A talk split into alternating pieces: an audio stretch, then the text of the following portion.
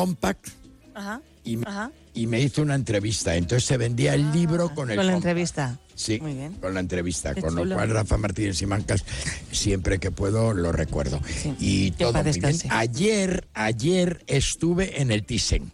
¿Y qué pasó? Ah, en la presentación de... Pues conocí a doña Margalina. ¿No la conocías tú de antes? Pero si no sabes de quién estoy hablando. No, claro que ¿Por qué eres tan, ato- por qué eres tan Porque osada, soy muy atrevida, yo sí. Amarga Proens, la presidenta. Ajá. Encantadora, simpatiquísima, la nueva presidenta del gobierno balear.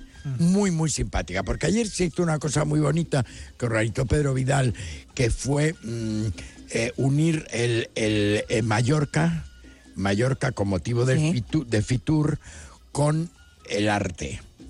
Entonces, bueno, pues empezó en el, en el, en el, todos los grandes nombres de Mallorca estaban allí, toda la gente que veranea en Mallorca, que son y Te mallorquines, queda un minuto de gloria. mallorquines importantes estaban allí Ujú. y lo pasamos Aprovechalo bien. muy bien. Me Hubo alegro. un concierto y luego De una acuerdo. visita a la exposición. Date cuenta que estamos en Fitur, Me cuenta, hombre, claro, que llevas Ah, bueno, dándome sí, cuenta sí, te toda, cuenta. toda la mañana, si no te importa. Gracias a Fitur. Eh, gracias, que digo Iberdrola. Que has dicho que estamos en Fitur. Me estás volviendo loca. Estamos en Estamos Iber- en Iberdrola, por Dios. Fitur, ¿eh? Ya, pero que estamos en Ya Iberdrola. estamos sentados delante de Iberdrola. vergüenza, De verdad, con lo bien que estaba sabiendo todo hasta ahora. Tranquilita. Que nos vamos, mañana volvemos a las seis, las cinco en Canarias.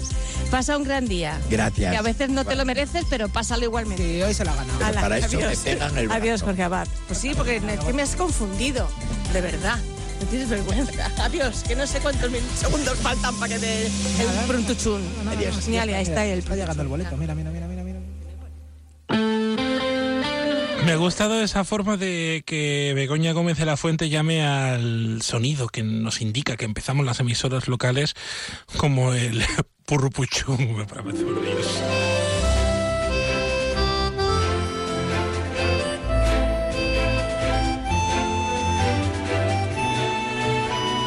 En Onda Cero, más de uno Bahía de Cádiz, con Jaime Álvarez. No empieza el purrupuchum, ahora empieza más de uno, vaya de Cádiz, ya lo saben, este tiempo de radio. Que nos lleva hasta qué hora? Hasta las 2 menos 10. Bueno, a la 1 y 35 ya lo saben que viene Carmen Paul con las noticias de Andalucía. Nos hemos vuelto locos, ¿eh?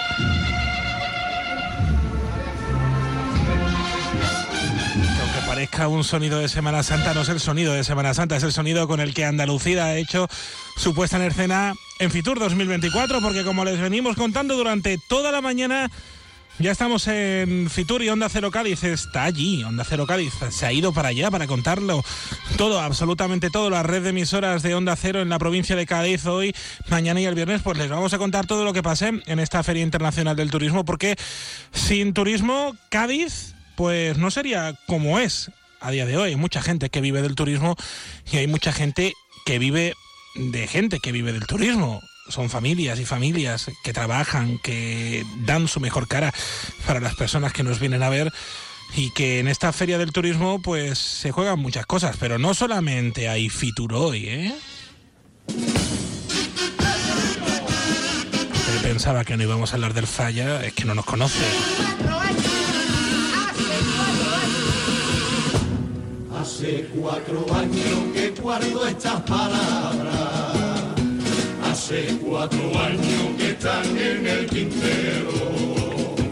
Y ahora que vuestra chirigota falta, ha llegado el momento de daros las gracias, queridos compleros. Ayer vivimos un momento en la radio Aquella noche de la final del falla, mi penita al son de un batallón. Comprendí que soy gente verdadera, que La chirigota clásica de Manolín Santander hoy soy yo quien demuestra admiración que le dedicó a los en la vida una chirigota rival. Ay, bendito carnaval que se convirtió en amiga. a los, los California. José Antonio Veraluque, esas palabras en un momento complicado. El fanático que busca que su grupo sea el primer. Y daba la casualidad de que José Antonio Veraluque estaba con nosotros con Onda Cero. Y esto fue lo que dijo justo después de esto. Ahí está el segundo de los pasodobles. En este caso, pues era la sorpresita que teníamos guardada también para nuestro invitado de hoy, para José Antonio Veraluque. Más que merecida esta segunda letra de pasodoble. Y que evidentemente pues ellos tenían ahí guardada en el tintero, como han comentado desde hace cuatro años. Era lo que lo que te salga ahora mismo decir. No sabía nada de esto, ¿sabes? Claro, es que si te, si lo decíamos, si te lo decíamos era. No sabía absolutamente nada, vamos. eh, ¿qué, te, qué te digo? no? Yo sé. Qué, yo, esto es. Es muy. Son, son- yo estuve, estuve, en- estuve en el ensayo de ellos, evidentemente se lo guardaron los mamones. Pero bueno, son muy, son muy buenos tíos, muy buena gente, nos une muchas cosas. Y no tengo más palabras que agradecer. Además, nombrado, como hicimos nosotros en su momento, nos han dado todo un orgullo que los nombres de todos los de mi chirigota aparezcan en la tabla del fallo, ¿no? porque esto lo hacemos entre todos y nada, tío, sin palabras. Después los buscaré y le daré un abrazo muy fuerte.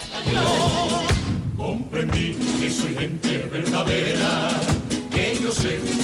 Los momentos que nos da el Gran Teatro Falla, el concurso oficial de agrupaciones del Carnaval de Cádiz, que por supuesto usted sabrá que a las 8 de la tarde tiene usted una cita aquí en Onda Cero, como siempre, con José Antonio Rivas. Aunque parezca mentira, estamos en enero. Vamos a preguntárselo a Marta Alarcón de la Agencia Estatal de Meteorología si esto va a cambiar un poquito o vamos a tener que seguir poniéndonos manguita corta con un jersey finito. Buenas tardes. Muy buenas tardes. En la provincia de Cádiz tendremos un ambiente despejado con temperaturas máximas sin cambios, quedándose en cifras de 24 grados en Arcos de la Frontera y Jerez de la Frontera, 22 en Rota, 21 en Cádiz o 18 en Algeciras. Tendremos aviso amarillo por el riesgo costero en Cádiz, Rota y Algeciras y de cara a mañana seguiremos con un ambiente despejado con temperaturas que seguirán subiendo alcanzando 25 grados en Arcos de la Frontera, 24 en Jerez de la Frontera, 23 en Cádiz, 21 en Rota o 19 en Algeciras. El viento será de componente este, es una información de la Agencia Estatal de Meteorología. Gracias por esa información. Vamos a ver cómo se circula esta hora por las diferentes calles de nuestra bahía de Cádiz, con información, ya lo saben, de la Dirección General eh, de Tráfico, que a esta hora nos cuenta que se circula de forma mm, fluida por las calles de la capital y hay diferentes puntos donde hay obras. Uno de ellos en la Cádiz 33 a la entrada de Cádiz por la carretera que une la capital con San Fernando. Otro de ellos también en la entrada de Val de la Grana, en la Cádiz 32, por las obras que está haciendo el Ayuntamiento del puerto de Santa María. Y en materia de atascos, pues como siempre, en Chiclana, allá está ahora bastante tráfico en la Avenida de los Descubrimientos y también en el núcleo urbano de Puerto Real hay mucho tráfico a esta hora del mediodía.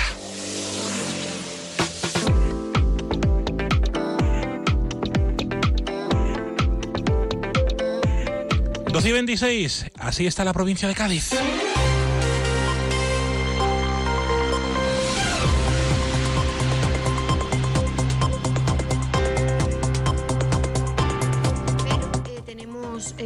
Desplazados al equipo técnico con su directora eh, a la cabeza de la delegación de turismo que tienen una agenda eh, completa de reuniones y encuentros con, con gente del sector que además nos interesa mucho contactar para, para, para futuras eh, para la, la organización de futuros eventos. Es la delegada de turismo del Ayuntamiento de Cádiz, Beatriz eh, Gandullo, y es que hoy, precisamente hoy, a las 3 de la tarde, se presenta la oferta turística del Ayuntamiento de Cádiz para este 2024, orgullosos de nuestra historia, y es que es la bandera que quiere hacer el Ayuntamiento con, eh, presumiendo de la historia que tiene Cádiz, eh, la ciudad más antigua de Occidente, ya lo saben, y que quiere presumir este año sobre todo de la historia fenicia, un mes fenicio que va a ser el mes de junio, porque es el año fenicio y el Ayuntamiento de Cádiz va a organizar una amplia programación para este mes mm, de junio. Les contamos también a esta hora del mediodía que mañana tenemos pleno en el Ayuntamiento de Cádiz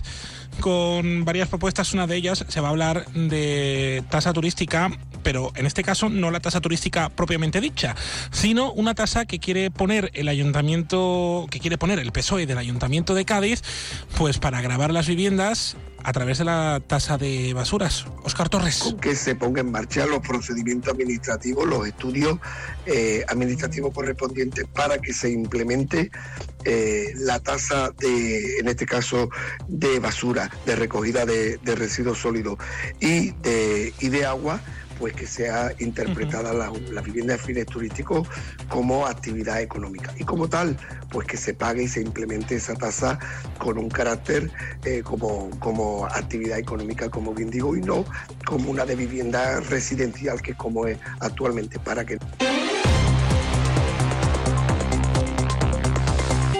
portavoz del Partido Popular en el Ayuntamiento de San Fernando es María José de Alba, que nos ha venido a ver cómo está. Buenas tardes. Muy buenas tardes. ¿Le gusta a usted esto de la tasa turística?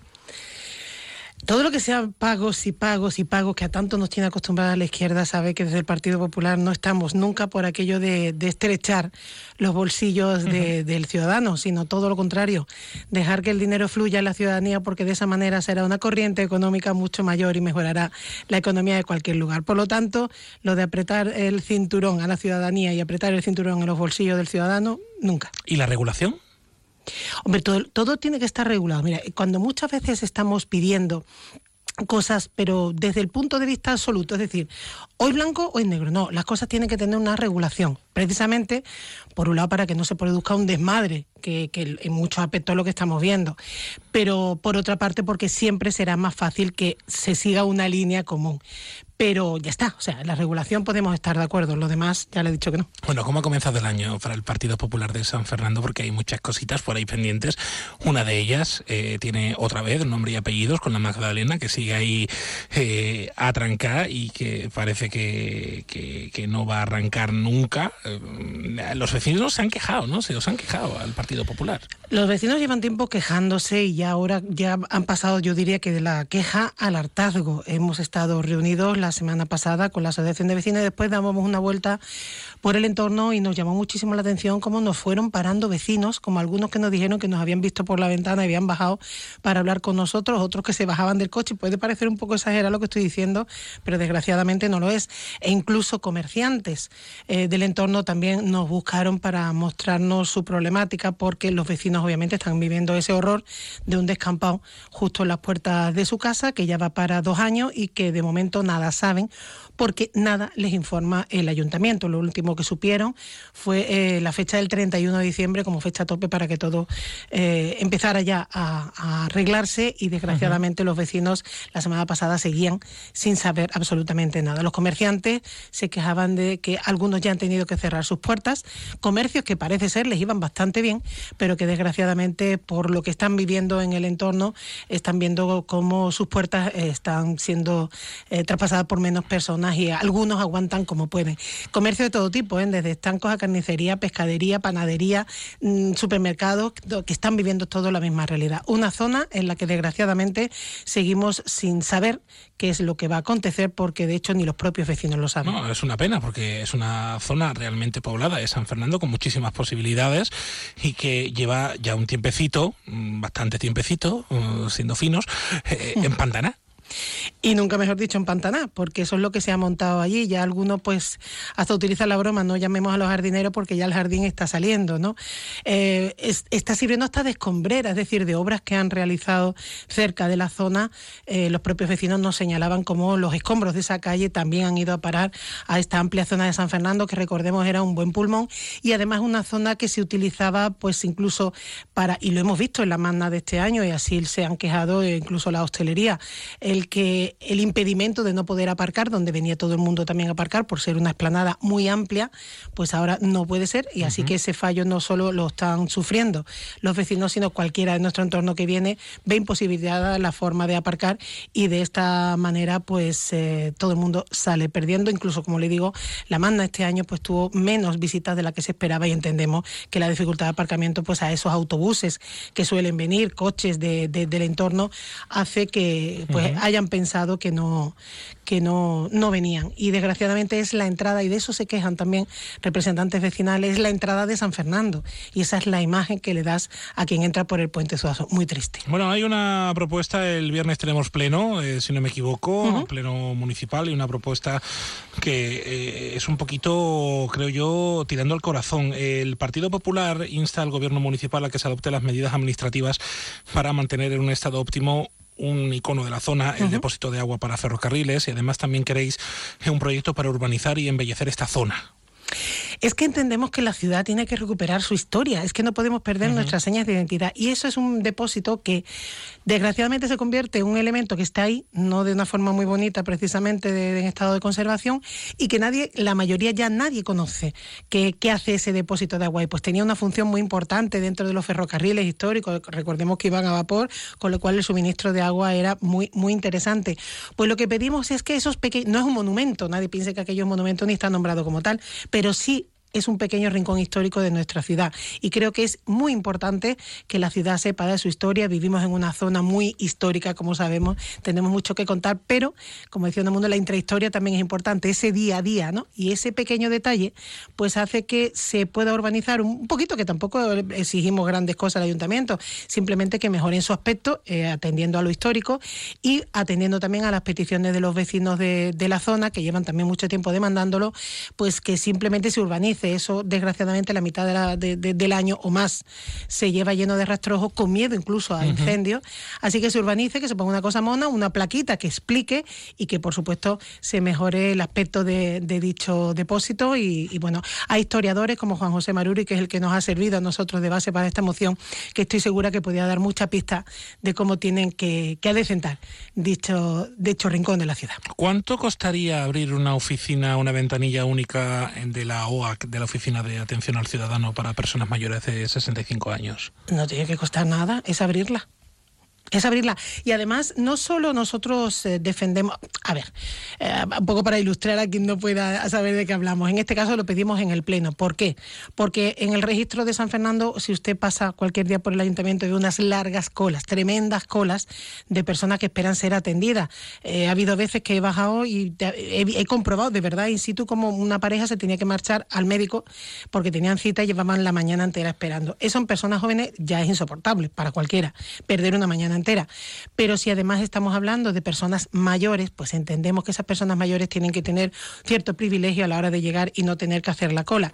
Y lo decíamos incluso en la Junta de Portavoces, sino una ventanilla eh, pues expresamente dedicada a personas mayores, porque claro, me decían, claro, ¿y el resto del tiempo qué hace? Pues nada, atender a toda la ciudadanía que desgraciadamente tiene que hacer cola, pero que esas personas mayores tengan prioridad a la hora de llegar en esa ventanilla.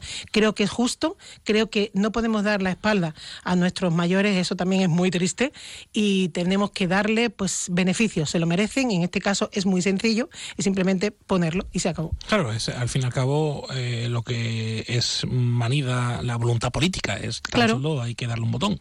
Totalmente. Y alguien pues que eh, sepa y además que se indique que esa ventanilla tiene preferencia a las personas mayores. Pero si eso ocurre en los comercios en muchos casos y demás personas con alguna eh, algún problema ¿no? de silla de ruedas y demás, sabe que lo van a atender los primeros. Ocurre en los comercios. ¿Cómo no puede ocurrir eso en el ayuntamiento? Debe de ocurrir. Bueno, eh, hoy se presenta la marca, bueno, la estrategia turística de San Fernando en Fitur. ¿Le parece acertado cómo se ha planteado desde el ayuntamiento que sea Halloween? A ver, siempre, cada vez que tocamos el tema Halloween, porque es como que suscita controversia. Y nosotros siempre hemos dicho lo mismo. No estamos para nada en contra de Halloween. De hecho, eh, la primera que empieza con comerciantes de la ciudad, ella también su origen es, comerciante, Cristina Arjona, concejala del Partido Popular, es la que empieza a darle un poquito de auge al tema de Halloween, que empezaron ya a adornarse la Alameda y cierta zona de la ciudad. Lo digo por aquellos de, lo, de las algunas medallas. Dicho lo cual, no podemos tener nada en contra. Nosotros, en este caso, eh, defendemos todo lo bueno que venga para la ciudad. Y si lo de Halloween potenciarlo hace que vengan más personas a visitarnos, que los comercios vendan más, que los bares estén llenos, enhorabuena. Y que siga para adelante y que se siga fomentando. Pero que esa sea la única apuesta del Ayuntamiento de San Fernando, turísticamente hablando, para promocionar San Fernando, a mí me parece pobre sinceramente me parece pobre. No excluyente, es decir, que esté, no lo niego, me parece bien, pero San Fernando es más. Creo que es más y creo que puede ofrecer mucho más, pero turísticamente hablando no despegamos y ahí tenemos la prueba. Le No quiero dar las gracias a la concejala del Partido Popular, portavoz en el Ayuntamiento, María José de Alba, que nos ha venido a ver. Pues gracias eh, igualmente. Sabe que para mí siempre es un placer estar aquí. Vámonos a hablar de sequía, porque es importante también eh, este punto. Estamos en una situación realmente complicada. Hablamos con el presidente de Aguas de Cádiz después de esta pausa publicitaria. Conoce a Melanie, una turista que se ha enamorado de Vejer. Mira, una cobijara. ¿Qué cobija ni qué cobija? Que es que está ahí mi cuñada y no quiero que me vea y encima le debo dinero.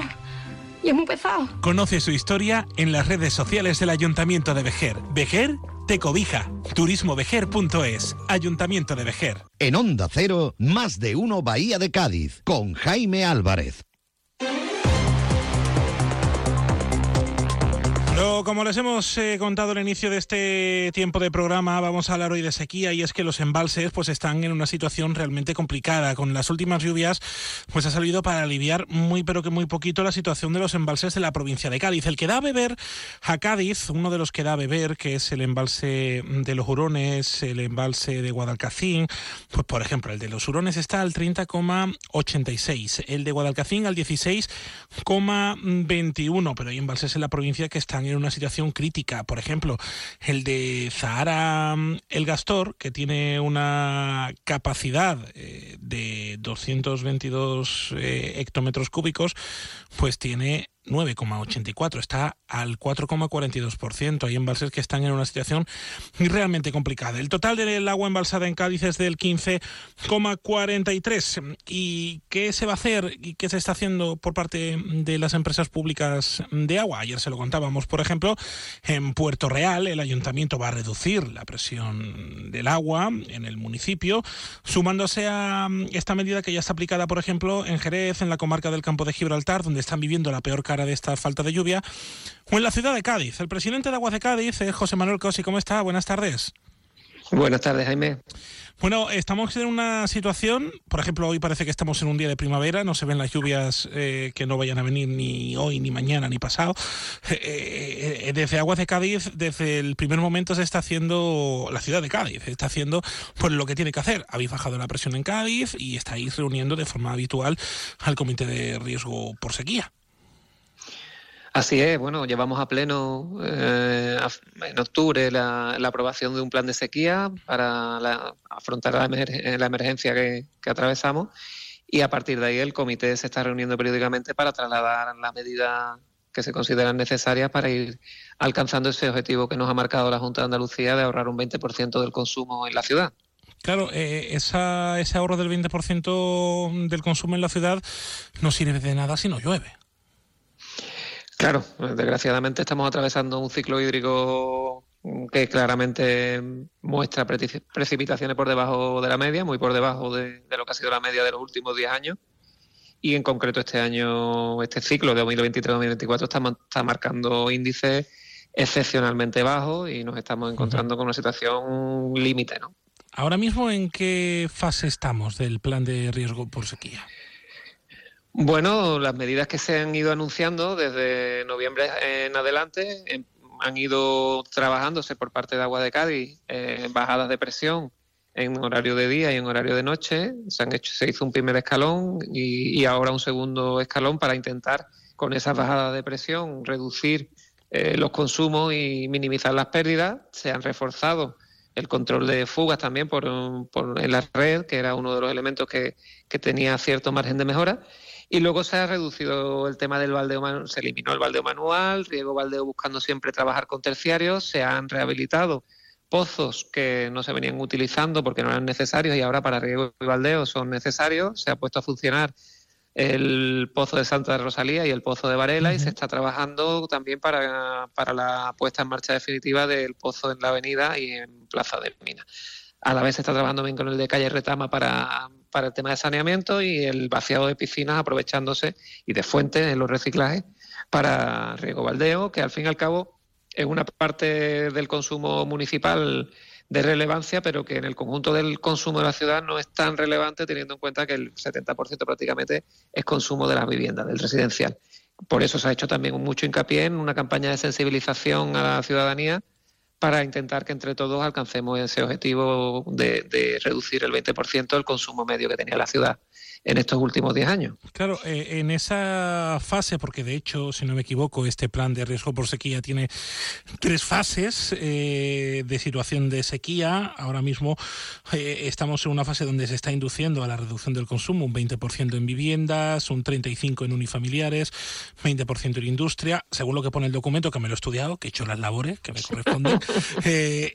hay una fase 3 dentro de este plan, ¿no? Mm.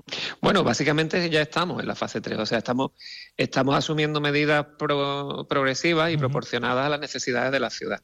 Pero la realidad es que desde que se recibe la notificación de la Junta de Andalucía y hay un decreto de la Junta y posteriormente una comunicación del Consorcio de Agua sobre la situación de, de riesgo severo, ¿no? de sequía, nosotros estamos eh, siguiendo esas pautas y lo que estamos intentando con un principio esencial de intentar perjudicar lo mínimo a los vecinos y a la actividad económica de la ciudad, buscando esos ajustes para que las medidas necesarias en el caso de Cádiz pues se cumplan. ¿no? Es verdad que Cádiz tiene un perfil muy concreto, que, que, aquí no hay actividad agrícola y, no centra en, hay muy poquito de grandes consumidores, entonces pues pues la gestión está mucho más enfocada a la gestión pública del agua y a la gestión de, del residencial. ¿no? Eh, mm, le pregunto, el alcalde de Chiclana proponía aquí hace unos días la instalación de una desaladora portátil, sobre todo por el tema de la actividad turística y de la sobrepoblación que va a tener. El Ayuntamiento de San Fernando, vecinos de, Cádiz, ha anunciado que va a pedir a la Junta 7 millones de euros para poder reutilizar el agua de riego en la, desaladora que además comparte, en la depuradora que además comparte con, Cádiz la gestión. Eso ya lo está haciendo Cádiz con la reutilización del agua de, riego y, demás? Eh, ¿O eh, no, sé qué acciones tiene, tiene previsto el ayuntamiento para los próximos meses? Bueno, pues las dos líneas, no renunciamos a ninguna de las líneas. De hecho, llevamos mañana una propuesta a pleno, precisamente del Partido Popular, mm, reclamando ayudas en, los, en, todos los sentidos. Es decir, por un lado, la posibilidad del análisis de que haya un mapa de desaladora en toda Andalucía y que en el caso de Cádiz se tenga en cuenta también las necesidades de los núcleos urbanos y, la viabilidad de que en los entornos, bueno, con el litoral, ¿no? Pues contemos con esa herramienta que no es que sea la más eficiente, pero dada la situación que se atraviesa, parece que hemos llegado al punto en el que de verdad tenemos que analizarlo de la mano de la Junta de Andalucía y del Gobierno de España por los costes que supone. ¿no? Eh, también estamos demandando conjuntamente con San Fernando a través de, la empresa que tenemos los dos ayuntamientos la implantación del ciclo terciario que permitiría utilizar toda esa agua regenerada para el río y baldeo. no solamente el terciario, sino también hay que establecer conducciones y el bombeo de ese agua terciaria hasta, hasta ambas ciudades. Es un proyecto eh, que conjuntamente eh, está en torno a los 16 millones de euros y donde la Junta de Andalucía tiene voluntad de ayudarnos a que al menos parcialmente eh, se pueda contar con eso. estamos trabajando conjuntamente con San Fernando en ese sentido y, llevamos varios meses avanzando y, tenemos buenas expectativas con la con la mala noticia, entre comillas, de, bueno, entre comillas no, la mala noticia es que no es una cuestión que podamos disponer inmediatamente de ese ciclo, sino que, que si llegamos a, poder poner en marcha inmediatamente esa inversión, no podrá prestar servicio hasta dentro de, un plazo en el tiempo que se tarde en, instalar. ¿no? Después, eh, hemos pedido también en el Pleno mañana que se, que se soliciten a la Administración Regional y, al Gobierno de España que se plantee la, liberar partidas para que haya ayudas para los municipios de cara a las posibles medidas de choque que podamos tener que afrontar a lo largo del verano cuando nos veamos en situaciones más complicadas, por si fuera necesario contar con barcos de agua, con las conducciones necesarias para que esos barcos puedan hacer llegar el agua a, la red y posteriormente a, las casas, ¿no? Que es una cuestión que también en el caso de Cádiz contamos con esa red desde los años 90, finales de los 90, porque ya, se, ya fue necesaria en su momento, pero que no se ha hecho un seguimiento de, su estado y ahora mismo Agua de Cádiz es una de las cosas que se le ha pedido en el comité de sequía de la semana pasada. Está trabajando en, en, catas para ver el estado en que se encuentran esas tuberías y si fuera necesario, pues, pues, pues bueno, colocarle unas camisas para que no haya fuga y que estemos preparados para que si llega el, el caso que fuera necesario traer barcos de agua para el consumo o para el riego baldeo, entiendo que es para consumo fundamentalmente, eh, nosotros lo que estaríamos hablando es de, de contar con unas instalaciones y contar con ayuda para que esos sobrecostes no los asuma únicamente el ayuntamiento, sino contemos con, con el resto de administraciones porque es una emergencia. ¿no? ¿Se plantea el ayuntamiento de Cádiz, Aguas de Cádiz, eh, restricciones al consumo por la noche como otras zonas? Efectivamente, bueno, ha habido dos mensajes que hemos lanzado estos días. Uno, que no tenemos agua suficiente para un año, que la ciudadanía debe entender que no estamos hablando de, de medidas de previsión de que no tengamos problemas a futuro, sino que los problemas los tenemos hoy, que, que es realmente crítico. Ahí están los datos, tú lo has comentado, estamos en la cuenca de Guadalete Barbate a 15,43%, que es prácticamente la mitad que había el año pasado, o incluso un poco menos de la mitad de lo que había el año pasado en esta fecha que a su vez estaba bastante por debajo de la, de la media de los últimos 10 años en esta fecha. De manera que, que con esos datos en la mano eh, es muy preocupante la situación y, tenemos que ser conscientes de que de verdad es un momento de emergencia y, tener en la medida posible todas las herramientas mm, disponibles para que podamos salir adelante de, este tema. Así que eso lo estamos diciendo y, y evidentemente en la medida que el comité de sequía, a pesar de que nuestros datos de consumo han sido bastante positivos en estos tres meses y, nos estamos acercando bastante al objetivo de ahorro.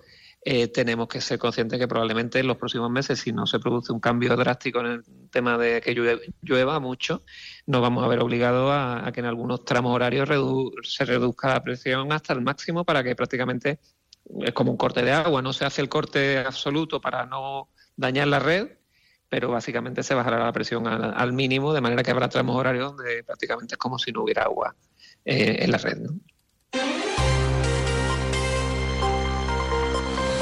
Pues ahí queda ese mensaje. La verdad, eh, eh tenemos una situación realmente compleja en los embalses de la provincia de Cádiz y nos toca ser responsables. Le quiero dar las gracias al presidente de Aguas de Cádiz, a José Manuel Casi, por atendernos. Un saludo. Un saludo, Jaime. Un abrazo. Toda la información ya lo saben en onda 0.es barra Cádiz.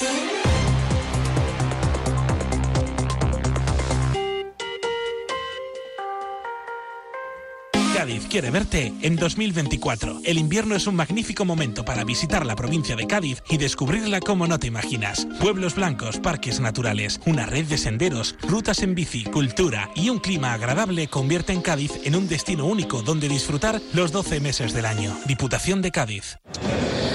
¿Qué tal compañeros? Eh, pues eh, muy buenas tardes desde Fitur, desde IFEMA, para toda la provincia de Cádiz.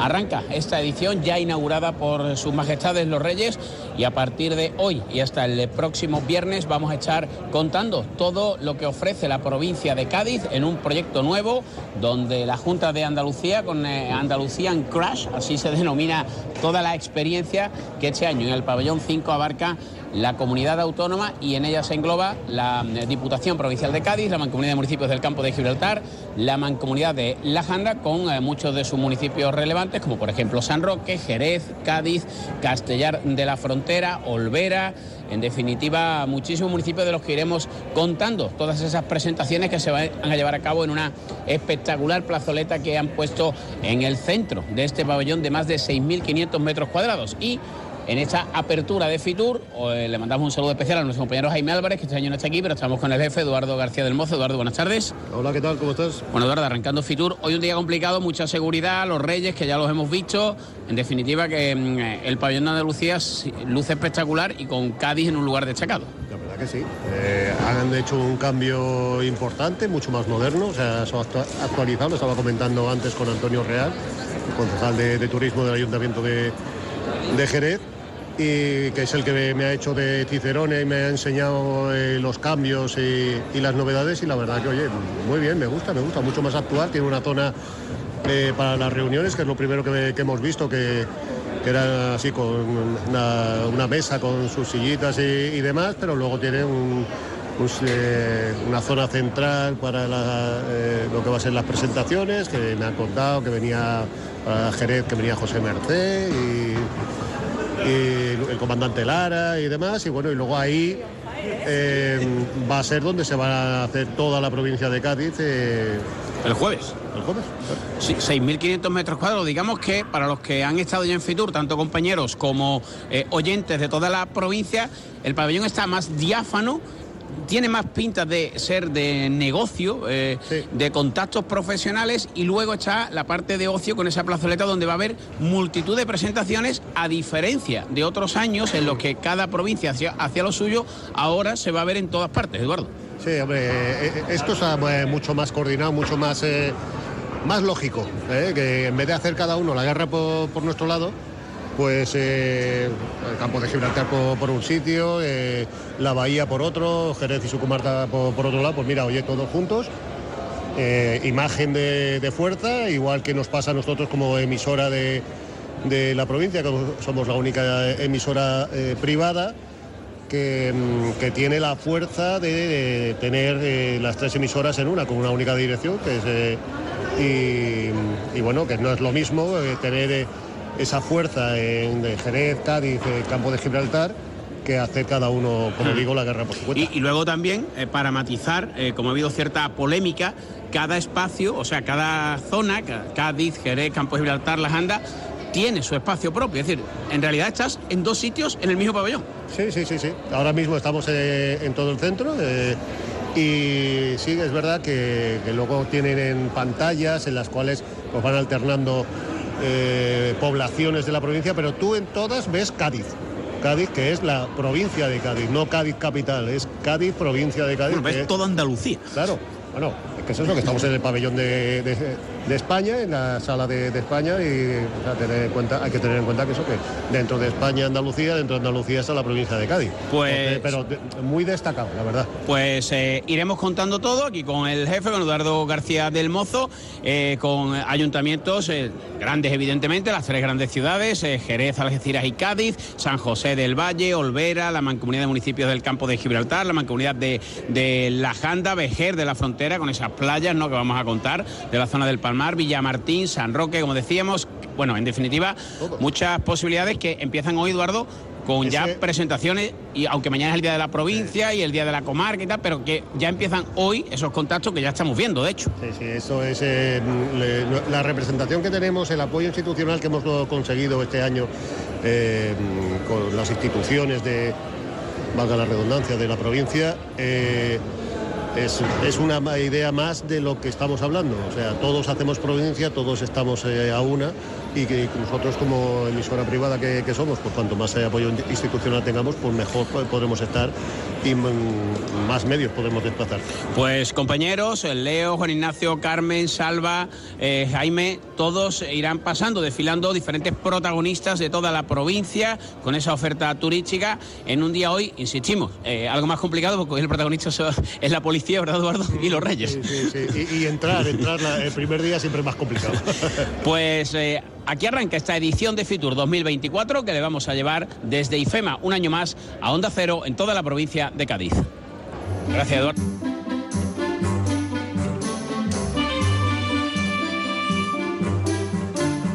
Nuestros eh, compañeros, nuestro compañero Alberto Espinosa y el director de la red provincial de emisoras de Onda Cero de A3 Media Radio. Eduardo García. Hoy comienza Fitur, se lo venimos eh, contando hace unos minutos. A las 11 de la mañana comenzaba oficialmente con la visita de sus majestades eh, los reyes de España al pabellón de Andalucía, a todos los pabellones de, de IFEMA en Madrid. Este, esta gran feria de turismo, eh, que es una de las más importantes de nuestra, de nuestro, de nuestro continente, de nuestra, nuestra región.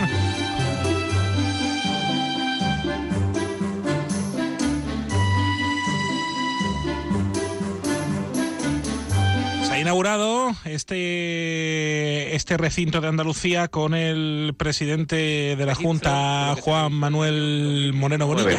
Hasta ahora el listón más alto que se había conseguido nunca en Andalucía. Un resultado de récord parecido al que también se alcanza en la cifra de pernoctaciones.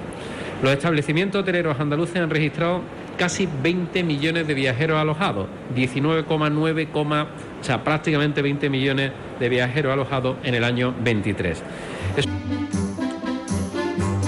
Es que el sector del turismo se juega mucho en este 2024 ya sin restricciones puestas sobre la mesa eh, por la pandemia de la COVID-19 con una situación geopolítica estratégicamente complicada en todo en toda Europa y en Oriente Medio, el sector se juega muchísimo y Andalucía también se la juega. Y Cádiz también, porque Cádiz no, no se entiende sin el turismo porque hay mucha gente que vive del turismo y mucha gente que vive de las empresas que dan vida al turismo de la provincia de Cádiz. Por eso la red provincial de emisoras de Onda Cero está en Madrid para contárselo todo, para analizar los retos que afronta el sector, para poder también entender pues a dónde vamos en este 2024 y cuáles son las caras que va a tener eh, el turismo en este en este año. Se va a hablar de turismo sostenible, se va a hablar también de las empresas, de esas nuevas empresas que nacen y que innovan dentro del sector del turismo.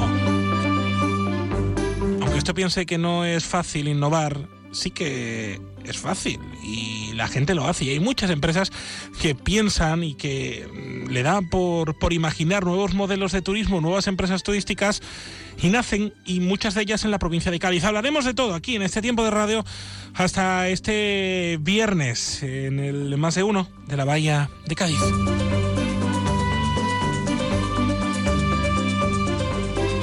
En Onda Cero, más de uno Bahía de Cádiz, con Jaime Álvarez. Nuevo servicio de recogida de residuos y limpieza viaria de Cádiz. Más de 420 trabajadores al servicio de la ciudad, con la renovación total de todos los medios a su disposición y nuevos contenedores y papeleras. Además de nuevos servicios para todos los gaditanos. Ayuntamiento de Cádiz y Valoriza, para que tengas la Cádiz que mereces. Queda un minuto para que sea la una del mediodía, tiempo en el que, ya lo saben, en Onda Cero Cádiz, pues les contamos noticias de España y de absolutamente todo el mundo.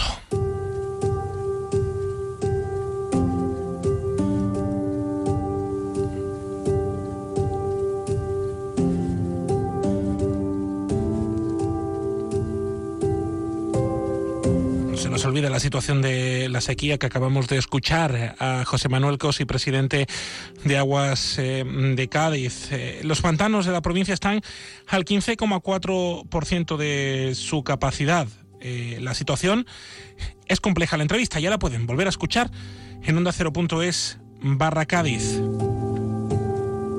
No se vayan, noticias y luego continuamos aquí en la radio, en onda cero.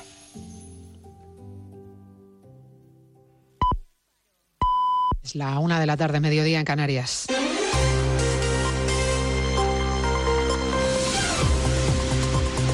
Noticias en Onda Cero.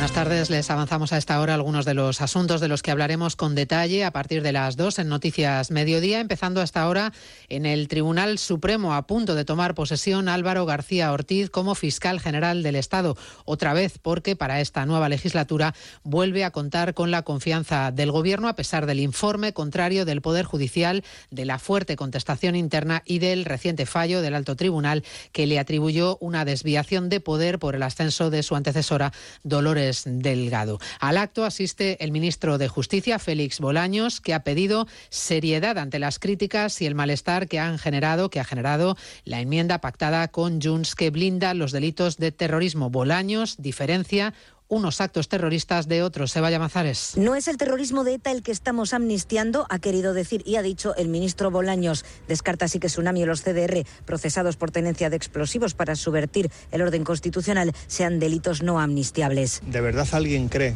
que es comparable el proceso independentista con el terrorismo que sufrió España durante décadas? ¿De verdad alguien lo cree? Lo que todos entendemos por terrorismo, lo que España sufrió durante décadas de terrorismo, eso está fuera de la amnistía. De García Ortiz ha destacado su compromiso y gran conocimiento, su gran labor en la Fiscalía y su toma de posesión es la prueba, dice, de que las instituciones democráticas funcionan, pese a quien se afana por desprestigiarlas. El Partido Popular no descarta ninguna vía para denunciar el acuerdo del PSOE con Junts para enmendar la ley de amnistía y blindar los delitos de terrorismo. El portavoz Borja Semper en Antena 3 decía esta mañana que entiende el bochorno y el enfado ciudadano ante la clasificación que hace el gobierno del terrorismo. La pregunta es a dónde nos lleva todo esto. ¿Cuál es el escenario eh, que, quienes nos están viendo pueden vislumbrar en el futuro de la convivencia en el conjunto de España? ¿Qué vale? ¿Qué no vale?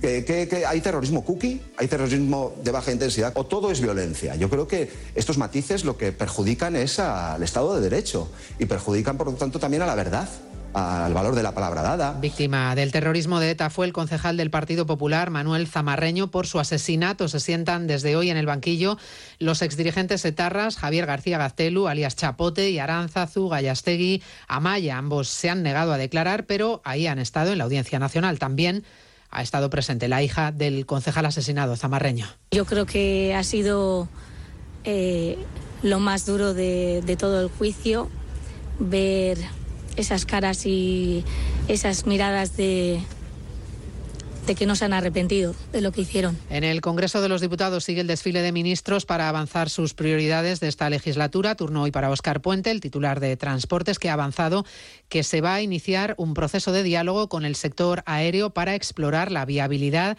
de restringir los vuelos cortos. Cámara Baja, Margarita Zavala. Es uno de los asuntos pendientes con los socios de gobierno, como el traspaso de Rodalí. Es un proceso que Puente ha puesto como ejemplo. A veces Cataluña es punta de lanza, ha dicho, y es justo reconocerlo. Un modelo al que se va a sumar en breve, por cierto, el País Vasco. Estamos acordando la cesión de cercanías. Tengo que decir que va muy bien y que muy pronto anunciaremos el acuerdo. El modelo parte de lo que ya hemos aprendido en Cataluña. Pese a estas buenas palabras del ministro, Junts le ha acusado de llevar a cabo un centralismo feroz que siempre perjudica a Cataluña. El PP ha acusado al ministro de vivir en un mundo de color de rosa donde todo siempre va bien. No hay supervivientes en el accidente de un avión militar ruso que llevaba más de 60 prisioneros de Ucrania a bordo. Ha ocurrido en la región fronteriza de Belgorod. El Kremlin acaba de acusar a Ucrania de haberlo derribado y habla de acto terrorista. Moscú, Chavicolas. Fuentes del Estado Mayor ucraniano han informado que sí, uno de sus misiles ha derribado el avión militar ruso, pero según Kiev, este aparato transportaba armamento, en concreto cohetes S-300. Moscú asegura que la aeronave de transporte militar modelo Ilyushin 76, que se ha estrellado en la región rusa de Belgorod, limítrofe con Ucrania, llevaba 65 prisioneros de guerra. El Ministerio de Asuntos Exteriores ruso ha calificado lo sucedido como un acto bárbaro de terrorismo. Desde el Parlamento ruso acusan a Ucrania de haber disparado y de haberlo hecho utilizando armamento occidental. A partir de las 2 de la tarde hablaremos de Estados Unidos, de Donald Trump, que ha vuelto a ganar en las primarias republicanas, esta vez en New Hampshire, con 10 puntos de ventaja sobre Nikki Haley, ya sin Ron DeSantis en la carrera. Haley se niega a abandonar y se lo juega todo en la siguiente parada, en Carolina del Sur.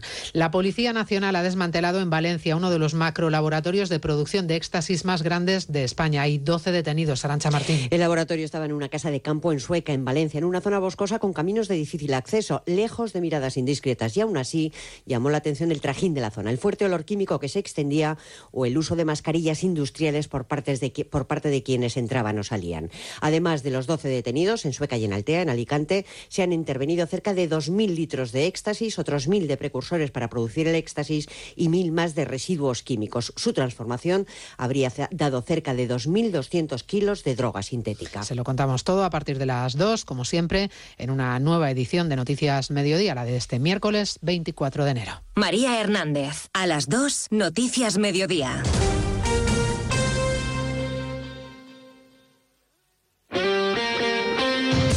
Este miércoles la Copa del Rey se juega en Radio Estadio, con eliminatorias a partido único y con el billete para semifinales en juego. Desde las 7 de la tarde en la web, en la app en Cataluña y Mallorca y a partir de las 8 y media en todas las emisoras de Onda Cero, Mallorca Girona y Athletic Barcelona. Este miércoles cuartos de final de la Copa del Rey en Radio Estadio, con Edu García. Te mereces esta radio. Onda Cero, tu radio.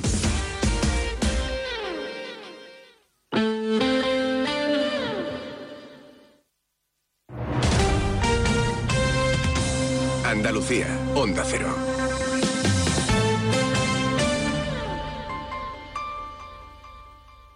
Gente viajera a Andalucía se desplaza a Fitur.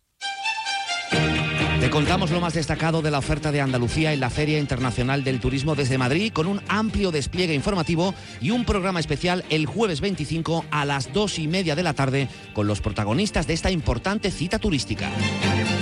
Especial Gente Viajera Andalucía desde Fitur con la colaboración de la Consejería de Turismo, Cultura y Deporte de la Junta de Andalucía.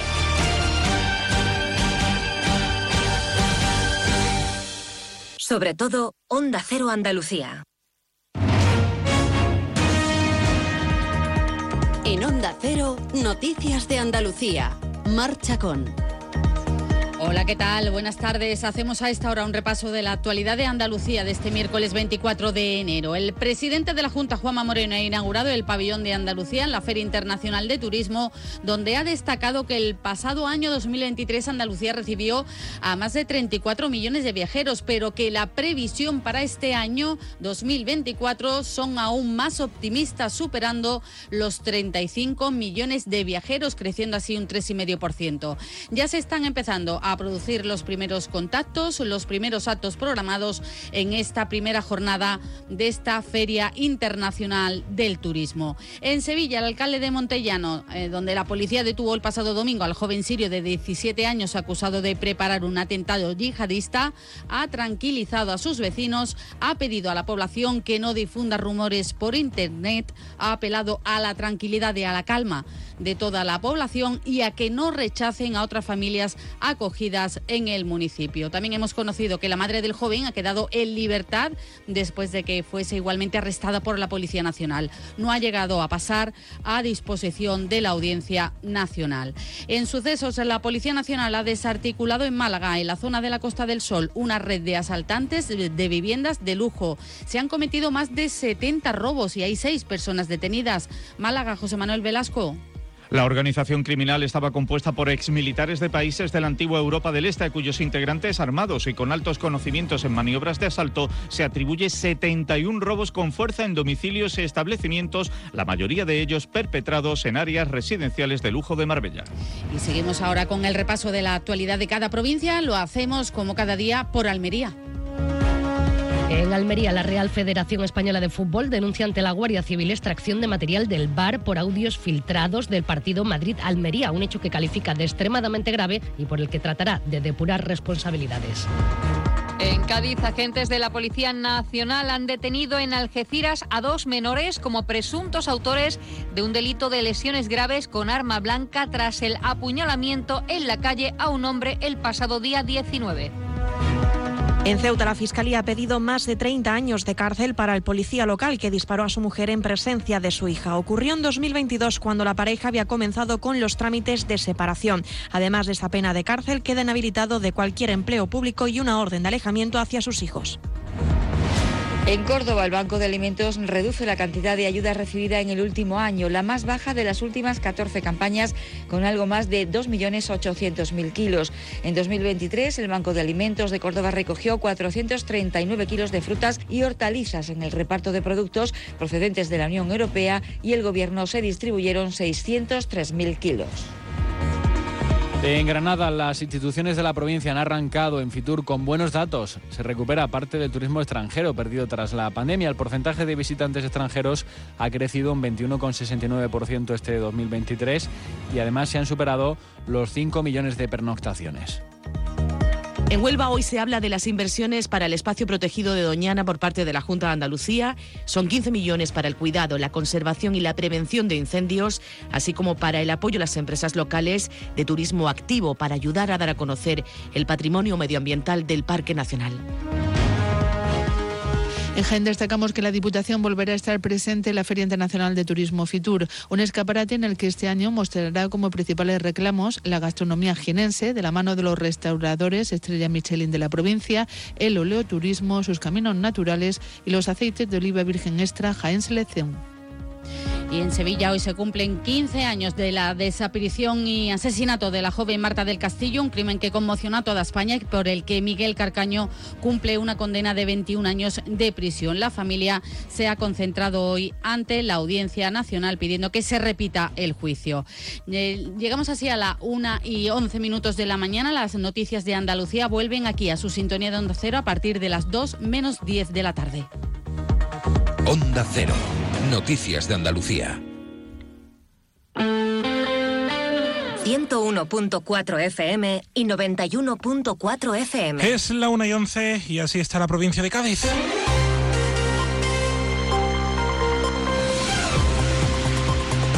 Onda Cero, más de uno Bahía de Cádiz, con Jaime Álvarez. Tenemos que ser conscientes que probablemente en los próximos meses, si no se produce un cambio drástico en el tema de que llueva mucho, nos vamos a ver obligados a, que en algunos tramos horarios se reduzca la presión hasta el máximo para que prácticamente es como un corte de agua, no se hace el corte absoluto para no dañar la red, pero básicamente se bajará la presión al, mínimo, de manera que habrá tramos horarios donde prácticamente es como si no hubiera agua eh, en la red.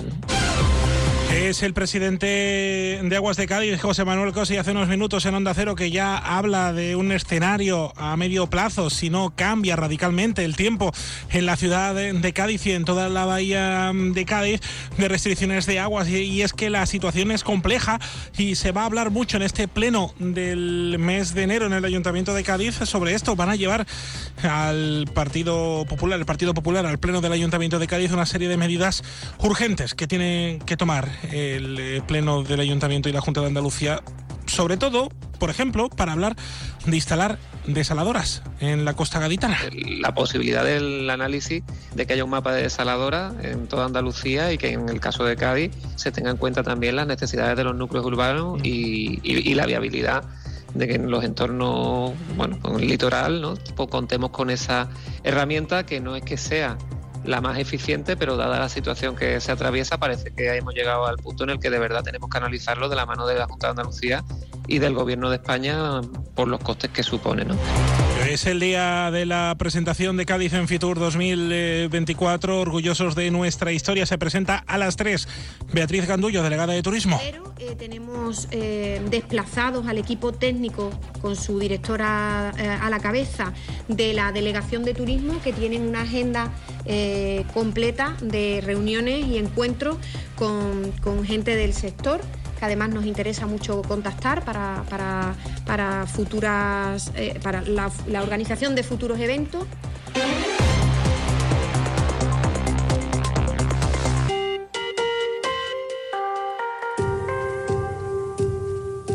En Onda Cero, más de uno Bahía de Cádiz, con Jaime Álvarez. Nos vamos hasta San Fernando porque esta iniciativa está chula. En el Instituto Las Salinas, hace muy poquito, hace pocos días, se escenificaba y esto seguramente a nuestra queridísima Carmen Paul, que viene ahora a contarle las noticias, le va a encantar. Una tertulia literaria para jóvenes. La tertulia Rayuela, una tertulia que se hace en eh, estos eh, en este centro eh, en el Instituto Las Salinas de, de San Fernando. Alfonso Pavón es uno de sus coordinadores, eh, bueno, su coordinador. ¿Cómo está? Buenas tardes. Hola, buenas tardes. Oye, qué bonito esto, Pues ¿no? bien, bien. De que a los jóvenes se les meta ahí el gusanillo por leer. Y, y además, eh, siempre se habla mucho de, de que los jóvenes no leen, de que las personas no leen. Yo creo que eh, se habla mucho de que falta lectura.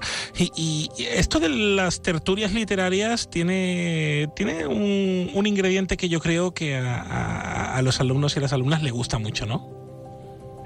Sí, mira, eh, eh, la tertulia literaria Rayuela tiene, cumple ya este año 10 años de historias. Madre mía. Eh, no- al margen de, de nuestras actividades y de todo lo que llevamos a cabo durante tantísimo tiempo, una de una de, la- de las actividades más importantes es tratar de, de sacar la cultura a la, a la gente, ¿no? Y llevamos ya un tiempo queriéndolo llevar a las aulas, a los alumnos. Eh, lo hicimos el curso pasado y, y la verdad es que fue muy bien, muy satisfechos todos. Y este año pues hemos repetido también con el, con el Salinas. La verdad es que nos ha sorprendido gratamente el nivel de implicación, la concepción, a pesar de que se habla tanto de que hace falta comprensión oral, eh, pues la verdad es que muy satisfechos tanto a nivel de tertulia como, como lo- los profesores y alumnos. En esta tertulia del Instituto Las Salinas, eh, ¿qué es lo que habéis leído? ¿Qué es lo que se ha puesto en, Eh, en la tertulia?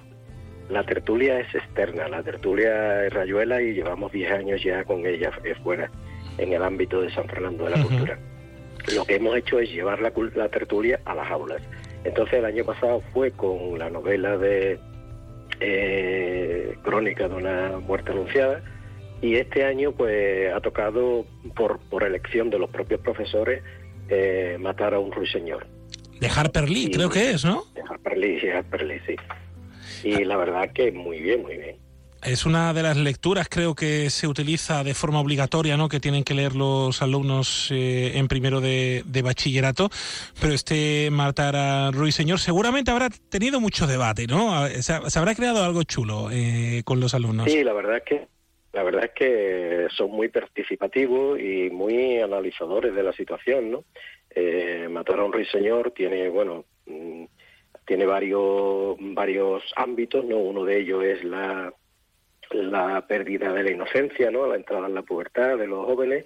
Eh, otro es el, racismo, ¿no? Tan, tan, tan de imperación allí en el, en el sur de Estados Unidos, ¿no? y incluso hay, hay otros temas más también que se tocan así de muy por encima, como puede ser la pederastia o algo así, ¿no? O sea que, y todo eso, pues los chicos lo han, lo han extraído de la lectura, así que, que sinceramente muy satisfechos de haber conseguido llevar esto a, a los jóvenes. Bueno, y la próxima, sí, dime. perdón, incentivarlos para que, para eso, para que debatan, para que hagan sus propias tertulias o incluso que acudan a la, a la nuestra. Vamos. ¿La vuestra dónde, dónde os reunir, la tertulia Rayuela? Pues habitualmente lo hacemos los lunes en el Café Mulenbar. Pues ahí que están invitados, ¿no? Todos, todos los alumnos para que vayan. Y los, y sí, hombre, claro, pero bueno, Eh, habitualmente lo hacemos ahí, pero cuando tenemos algún evento así un poco más que pueda implicar más personas, pues o lo llevamos a la galería ERA o vamos al centro de congreso o a algún o algún colegio, al, salón de actos de algún colegio, o sea que eh, lo, nos adecuamos al entorno para el que para el que es la tertulia. ¿Tenéis algunas redes sociales para que os sigan? Sí, bueno, estamos con Facebook, estamos con, con, con otras, con Instagram y, vamos ahí eh, de la manera que, podemos hacerlo, ¿no? Hasta ahora, ya te digo que en 10 años ha dado mucho de sí la tertulia, han pasado muchos muchos compañeros que, que, que, también han sido de entrada y de salida, ¿no? Y, pero escritores y, y bueno, sigue habiendo algunos de suma importancia, ¿no? Como Antonio Díaz, Eduardo Formanti, eh, Ramón Luque, Ignacio Santos, gente que escriben actualmente y otros que no escriben, ¿no? Pero que también son igual de importantes, como Paz Rodríguez, Trinidad Hormigo, eh, Manuel Cubero, Miguel Castañeda, en fin. La verdad es que por ahí ha pasado también, evidentemente, Adelaida Bordés, Carmen Orcero, ¿vale? Que, que ahora en estos momentos por su trabajo y eso no están asistiendo, pero que en cuanto que puedan seguro que van a volver a asistir. Pues allí que nos veremos, Alfonso, un abrazo. Muy bien, muchas gracias. bueno, bueno, es la una y veinte minutos.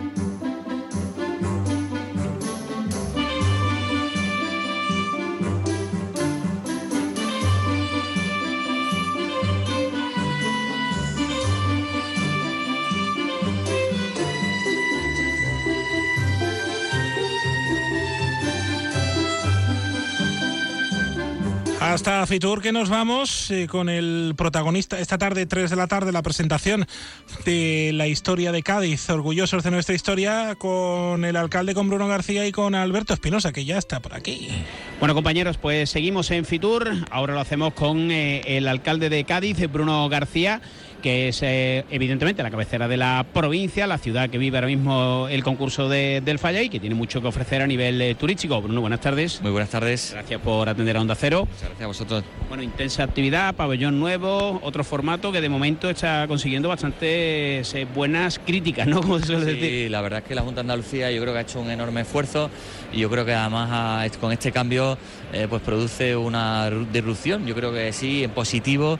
me explicaba el consejero ayer que además se han triplicado el número de empresas participantes, que es algo que es muy importante y nos da todo una proyección, yo creo que común de marca Andalucía, pero también con el matiz de cada provincia y cada ciudad, en este caso la ciudad de Cádiz, ¿no? Primer Fitur de Bruno García como, como alcalde de Cádiz en una, en una ciudad que evidentemente turísticamente que, que vamos a contarnos, Bruno, pero que hay que insistir y hay que seguir, ¿no? Sí, he vivido, la verdad que Fitur lo he vivido muchos años como concejal de, de- del Ayuntamiento de Cádiz, de turismo, y en este caso me toca por primera vez vivirlo como alcalde, ¿no? Pero con la misma responsabilidad, intentar explicar que nosotros en esta que tenemos bueno pues un perfil eh, turístico muy claro, muy marcado, relacionado con la cultura, relacionado con los grandes eventos, con el mar y, también con una mirada a nuestra historia, ¿no? que nos tiene que servir también para el mirar al futuro. Eso es lo que estamos haciendo con este programa que llevamos que se llama Orgulloso de nuestra historia, que nos va a permitir, como digo, eh, todas las próximas primaveras dedicar eh, una parte a nuestra parte de nuestra historia. En este año lo vamos a hacer a Gadir, a la parte fenicia, el año que viene a Roma,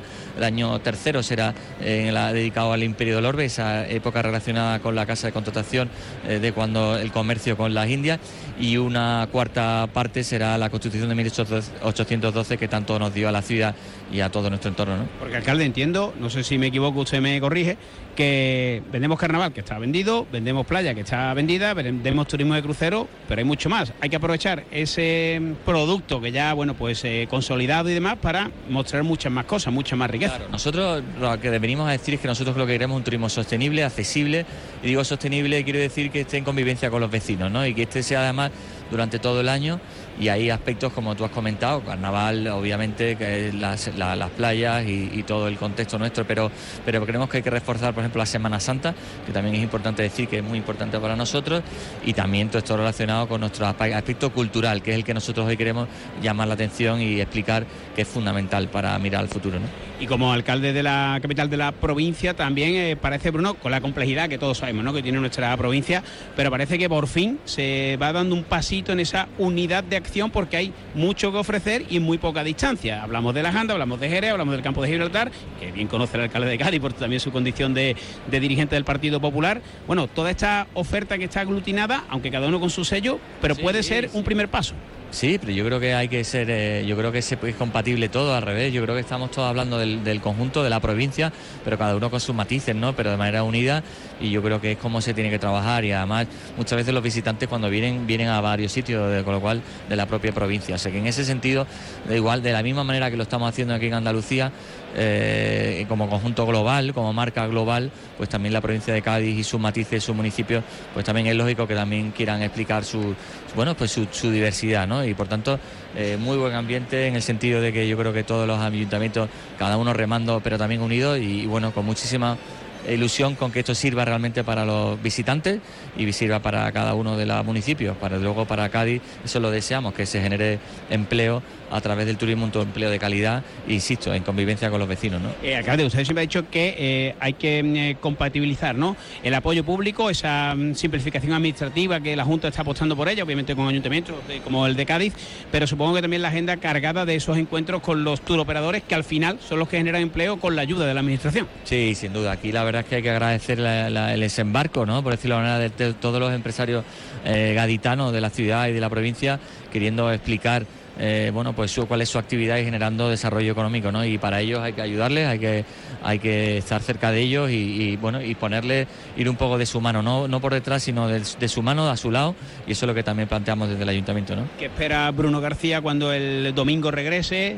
¿Darás la apertura No, al público? no, o el, regreso regreso- ya, ¿no? esta misma tarde Bueno, pero quiero decir, cuando regrese todo el equipo y demás, los técnicos, eh, ¿qué, qué balance espera? ¿Qué, qué quiere sacar de este primer Fitur como alcalde? Eh, Bueno, nosotros lo que queremos es eh, poner sobre la mesa nuestra capacidad de, de ser un destino 365 días al año, pero con una visión claramente cultural, patrimonial, de, de- de, digamos, de la ciudad, ¿no?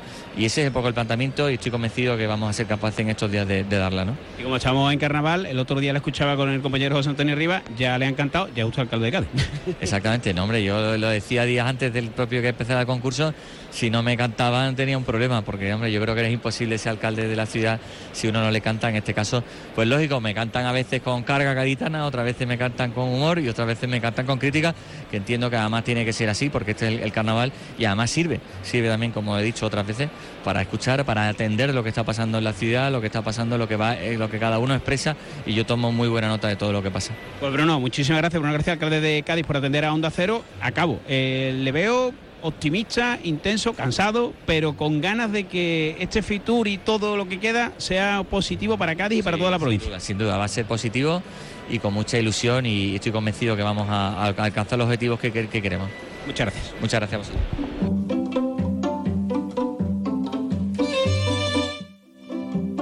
Es alcalde de Cádiz, ¿eh?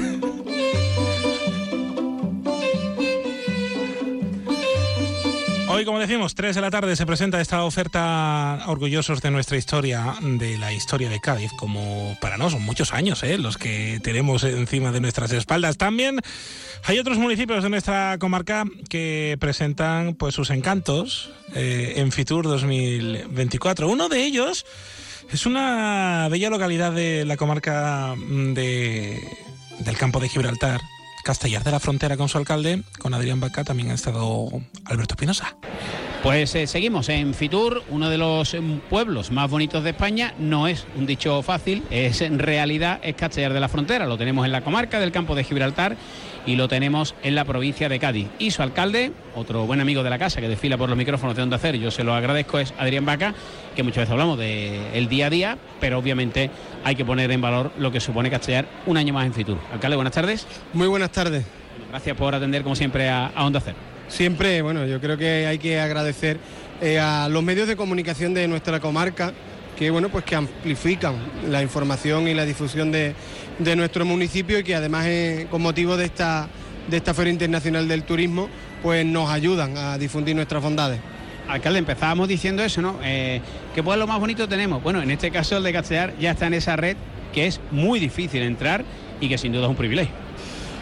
Es un ejemplo, por ejemplo, eh, valga la redundancia, eh, es un ejemplo el que en diciembre celebrábamos la Asamblea Nacional en Grazalema, que, que coincidía este año en la provincia de Cádiz y, teníamos eh, pues más de 10 pueblos que se habían quedado fuera. Eso nos pone de, relieve o de manifiesto el que eh, no, es tan, no, es tan difícil, no es tan fácil perdón, eh, la, incorporación. Tan solo han, entrado en esta, en esta edición cuatro pueblos. Y eso bueno, pues nos pone de manifiesto la diferencia que, tiene el municipio de, Castellar, que se incorporó a la red en 2019 y la importante difusión y crecimiento que, ha experimentado Castellar para, para, bueno, pues para, para beneficio de los chisparreros y también de la comarca del campo de Gibraltar. En ese sentido, los eh, gaditanos, podemos decir, ya conocían las eh, riquezas y las excelencias de Castellar, ahora lo que ha hecho ha sido amplificar esa belleza.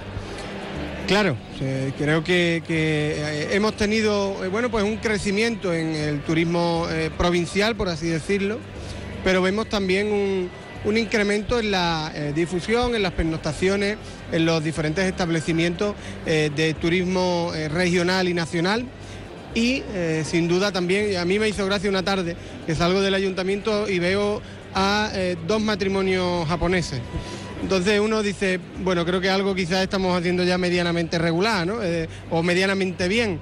porque estamos, estamos, estamos, estamos llegando hasta ese sector que bueno, que hasta ahora no era algo habitual en el, en el municipio y que sin duda, bueno, pues no, no, no, bueno, nos ratifica en que el camino que habíamos empezado en 2019 con la incorporación a la red de los pueblos más bonitos de España y con distintas iniciativas eh, como la recuperación de espacios públicos, como eh, el trabajo constante para eh, la mejora del proyecto ya conseguido de Zagaleta con la aprobación definitiva, bueno, pues nos, pone de manifiesto que, el camino era el correcto y que estamos empezando a recoger frutos. Ahora vamos con Zagaleta, pero alcalde, ahora que se habla mucho en estos tiempos de sostenibilidad, naturaleza y demás, que le hablen a, Castellar de eso con la Almoraima, bueno, ya, iba por delante, ¿no?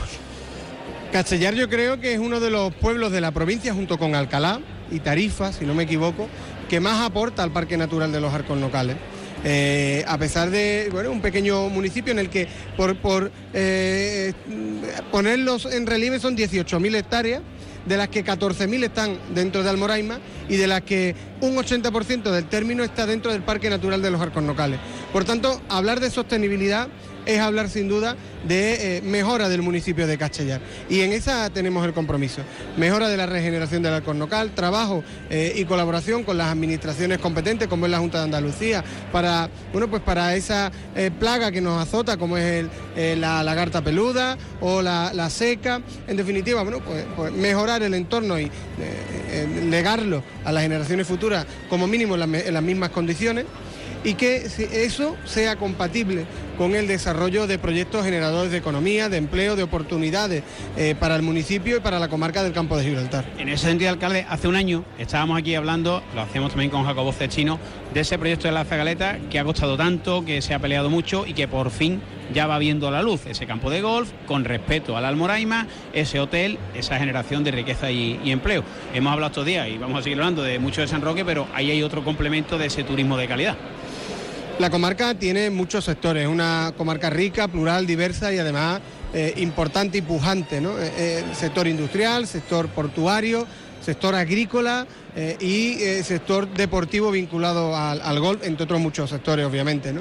Eh, el municipio de Castellar, bueno, pues se suma a esa iniciativa desde un, desde un, eh, desde un compromiso también de eficiencia eh, con, el entorno. Y, lo, y me refiero a, un momento puntual, a un momento importante como el que estamos, como es la sostenibilidad y, el, y un recurso escasísimo como es el agua, por tanto, con, tarea para el uso regenerado de, sus aguas para regar los campos. Y me refiero a eso porque en muchas ocasiones se estigmatiza estos proyectos por el consumo elevado de, agua y que, bueno, pues quizá lo que debemos es de eh, aumentar en la pedagogía, de que el riego vendrá por eh, la regeneración de ese agua, por incorporar eh, estos metros cúbicos a, la red de las depuradoras que ahora mismo van al mar o a, a, los caudales una vez depuradas y que por tanto creo que nos da, bueno, pues oportunidades para desarrollar otros sectores.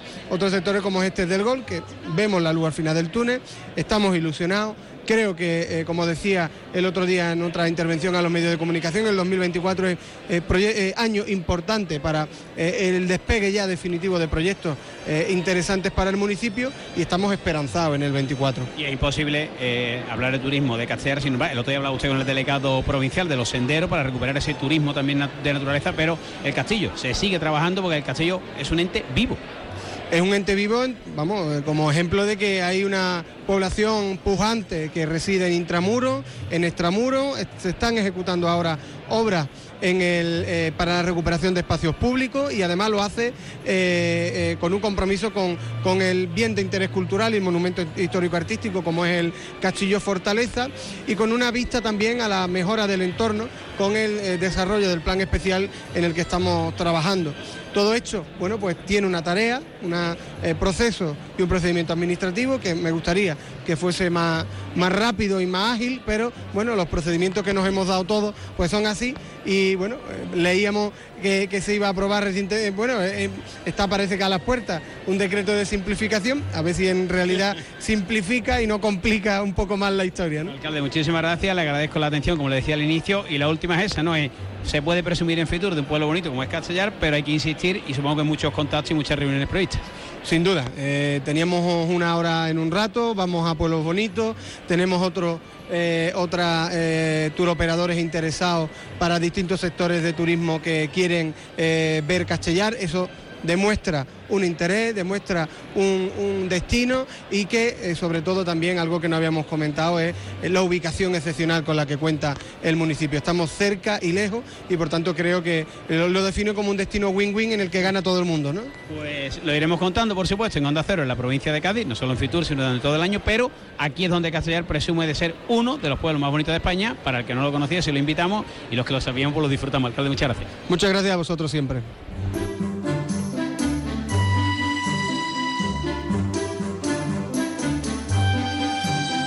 La información de la Feria Internacional del Turismo en Onda Cero Cádiz. Sabemos cuánto te importa tu mascota. Por eso en Más de Uno Cádiz te traemos Onda Animal, con nuestra veterinaria de cabecera, Inmaculada Pérez. Este jueves, todo acerca de la salud de los más peludos de la casa en un espacio patrocinado por la Clínica Veterinaria Plaza de España y la Clínica del Estadio. Déjanos tu mensaje en nuestro Facebook Onda Cero Cádiz o en Twitter arroba Onda Cero Cádiz. Escúchanos en el 101.4 y 91.4 FM o a través de la web ondacero.es. Te mereces esta radio. Onda Cero, tu radio.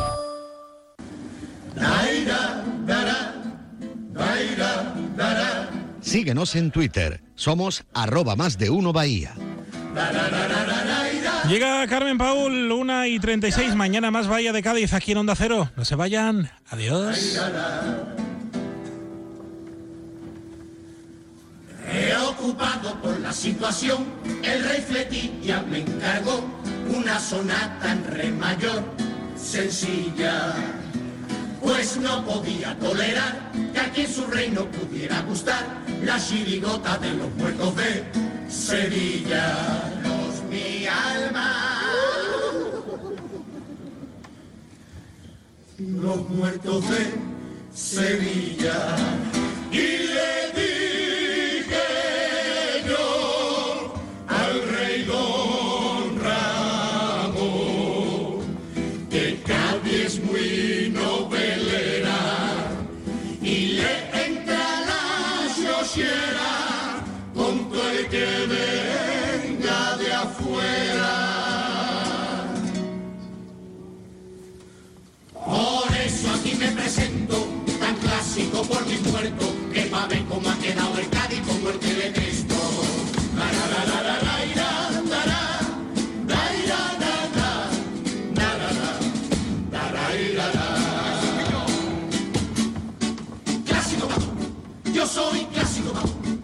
clásico está parado y parado estoy yo. Más parado que la vaca de la lejón. Clásico pato, yo soy clásico pato. Onda Cero Cádiz, Rota. Más de uno. Onda Cero Cádiz. Carmen Paul. Buenas tardes. Los embalses de la provincia de Cádiz tienen en este momento la mitad de agua que en 2023. Desde Aguas de Cádiz se plantean la posibilidad de un escenario de restricciones si no cambia radicalmente el tiempo. Es miércoles 24 de enero y ha comenzado en Madrid la Feria del Turismo y allí la provincia de Cádiz está mostrando todos sus atractivos. Hasta las 2 menos 10 les contamos estos y otros asuntos que hoy son noticia en Cádiz.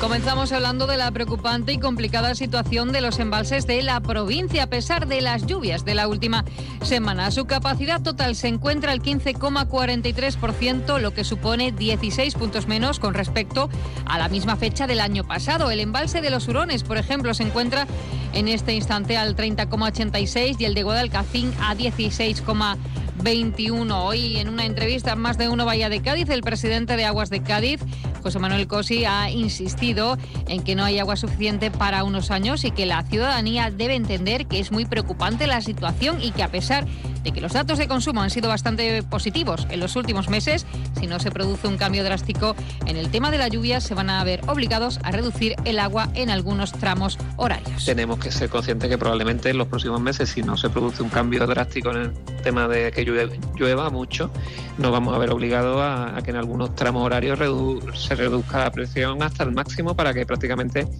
es como un corte de agua, no se hace el corte absoluto para no dañar la red, pero básicamente se bajará la presión al, mínimo, de manera que habrá tramos horarios donde prácticamente es como si no hubiera agua eh, Pues- en la red. Cosi ha explicado que tras la aprobación en el Pleno de octubre de un plan de sequía para afrontar la emergencia actual, el comité se está reuniendo periódicamente para trasladar las intervenciones que se consideran necesarias para ir alcanzando ese objetivo que ha marcado la Junta de Andalucía de ahorrar un 20% del consumo en la ciudad. Las medidas que se han ido anunciando desde noviembre en adelante eh, han ido trabajándose por parte de Agua de Cádiz, eh, bajadas de presión en horario de día y en horario de noche. Se, han hecho, se hizo un primer escalón y, ahora un segundo escalón para intentar con esas bajadas de presión reducir eh, los consumos y minimizar las pérdidas. Se han reforzado el control de fugas también por, por la red, que era uno de los elementos que, que tenía cierto margen de mejora. Ha manifestado que además se ha hecho también mucho hincapié en una campaña de sensibilización a la ciudadanía para intentar que entre todos se alcance ese objetivo de reducir el 20% el consumo medio que tenía la ciudad en los últimos 10 años.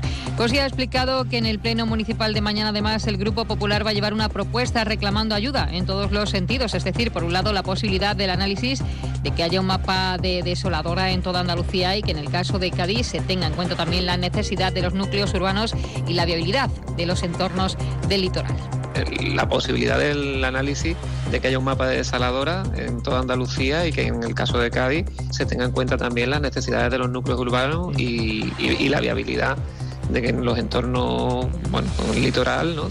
Contemos con esa herramienta que no es que sea la más eficiente, pero dada la situación que se atraviesa, parece que hemos llegado al punto en el que de verdad tenemos que analizarlo de la mano de la Junta de Andalucía y del Gobierno de España por los costes que supone. También va a pedir que se solicite a la Administración Regional y al Gobierno de España el planteamiento de liberar eh, partidas para que haya ayudas para los municipios de cara a las posibles medidas de choque que se tenga que afrontar a lo largo del verano cuando nos veamos en situaciones más complicadas y por si fuera necesario contar con barcos de agua que puedan hacer llegar el agua a la red y posteriormente a las casas. Y seguimos hablando de este asunto en el puerto de Santa María. El Grupo Municipal Socialista ha anunciado la presentación de una moción al Pleno del próximo día 2 instando al alcalde a que tome medidas eficaces de reducción del consumo de agua y también al concejal de Medio Ambiente ha dicho que rectifique su falta de gestión al respecto. Lo ha dicho así el portavoz socialista Ángel María González.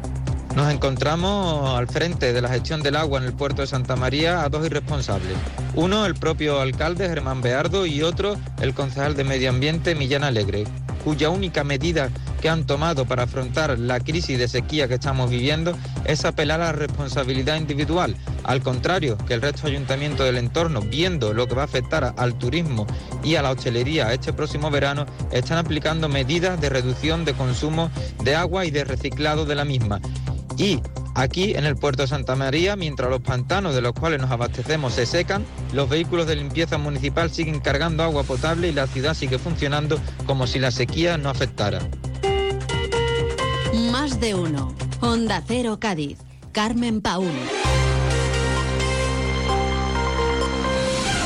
43 minutos. Cambiamos de asunto. La Central Sindical Independiente y de Funcionarios, CSIF, ha criticado que la Administración Sanitaria incumpla lo establecido en la Comisión Central de Bolsa y anuncia ahora la renovación solo por cuatro meses a los 7.000 profesionales a los que expiraba el contrato de este mes de enero cuando se les había prometido mayor estabilidad. Desde el sindicato se estima que la cifra de afectados en la provincia de Cádiz podría estar en torno a los mil profesionales. El presidente del sector de sanidad de CESIF en Andalucía, Victorio eh, Guirela, ha criticado que una vez más se menosprecia a los trabajadores ignorando el legítimo ámbito de negociación y comunicación que son las mesas sectoriales.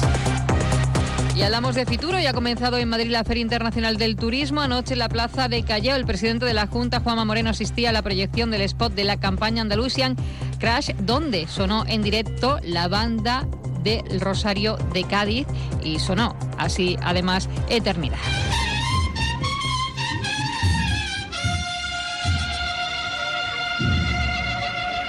Eternidad de Sergio Larrinaga, tema que suena además en el spot promocional de Andalucía para Fitur y que tiene sello gaditano, como decimos, al estar interpretado por la banda Rosario.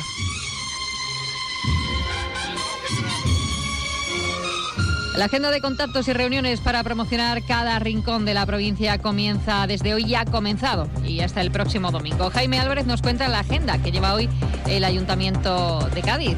Carmen, a las 3 de la tarde se va a presentar en el escenario central del pabellón 5 de IFEMA, de FITUR.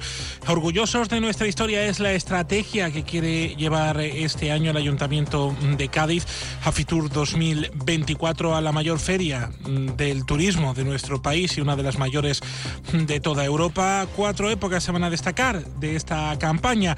La Cádiz Fenicia, la Cádiz Romana, la Cádiz del Emporio del Orbe y la Cádiz de la Constitución de 1812. Precisamente este año es el año fenicio. Del 14 al 23 de junio de este 2024 la ciudad va a contar con un amplio programa de actividades en torno al mundo fenicio. Beatriz Gandullo es delegada de Turismo del Ayuntamiento de Cádiz. Pero eh, tenemos eh, desplazados al equipo técnico con su directora eh, a la cabeza de la Delegación de Turismo, que tienen una agenda eh, completa de reuniones y encuentros con, con gente del sector que además nos interesa mucho contactar para, para, para futuras, eh, para la, la organización de futuros eventos para de conocer de primera mano cuáles son las necesidades del sector y una vez termine la semana de Fitur, pues convocaremos a la mesa de turismo y comercio y daremos cuenta absolutamente de cómo han sido los trabajos ahí. El Ayuntamiento de Cádiz va a poner sobre la mesa un modelo turístico sostenible, accesible y en convivencia con los gaditanos y con el resto de sectores económicos de la ciudad. Gracias, Jaime. Y en Fitur está un equipo de Onda Cero cubriendo toda la actualidad de la feria. Allí nuestro compañero Alberto Espinosa ha hablado con el alcalde de Cádiz, Bruno García, quien ha destacado la oferta cultural de la ciudad. Lo que venimos a decir es que nosotros lo que queremos es un turismo sostenible, accesible, y digo sostenible, quiero decir que esté en convivencia con los vecinos, ¿no? Y que este sea además durante todo el año y hay aspectos como tú has comentado, carnaval, obviamente, que las, las playas y, todo el contexto nuestro, pero, pero creemos que hay que reforzar, por ejemplo, la Semana Santa, que también es importante decir que es muy importante para nosotros, y también todo esto relacionado con nuestro aspecto cultural, que es el que nosotros hoy queremos llamar la atención y explicar que es fundamental para mirar al futuro. ¿no?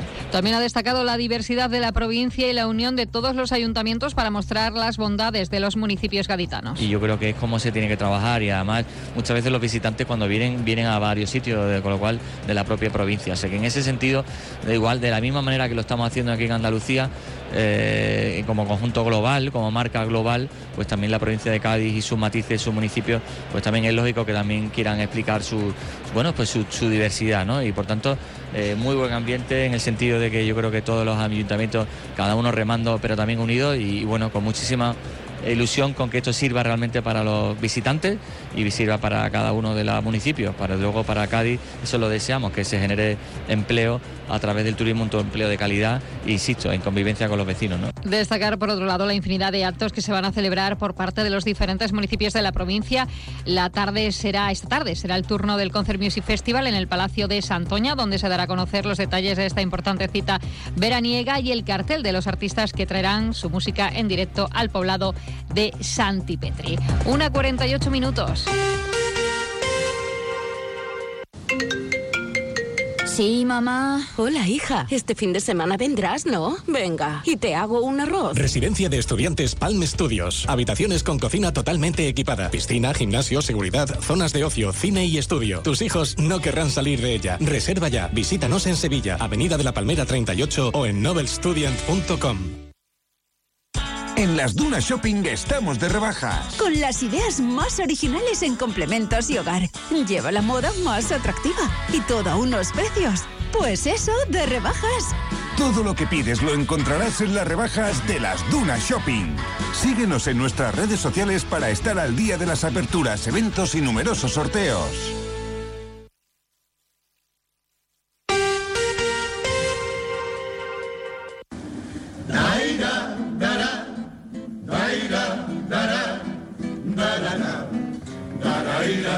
Hablamos ahora de carnaval. Esta mañana se han puesto a la venta las entradas para la final de la categoría de infantiles del concurso oficial de agrupaciones. Se pueden obtener a través de la web de Vacantes y en la taquilla del Gran Teatro Falla.